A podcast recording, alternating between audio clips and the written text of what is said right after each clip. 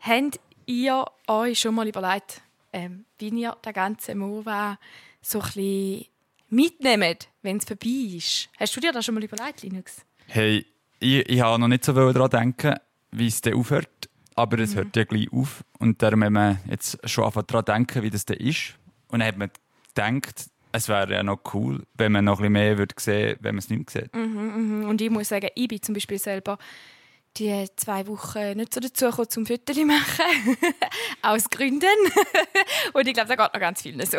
Voll. Aber wir haben ja ein super Fototeam, das da wunderschöne Fotos gemacht hat. Richtig, richtig cool. Wo ihr natürlich auch schon als Postkarte kaufen könnt. Aber es gibt natürlich noch viel, viel, viel, viel mehr. Mhm.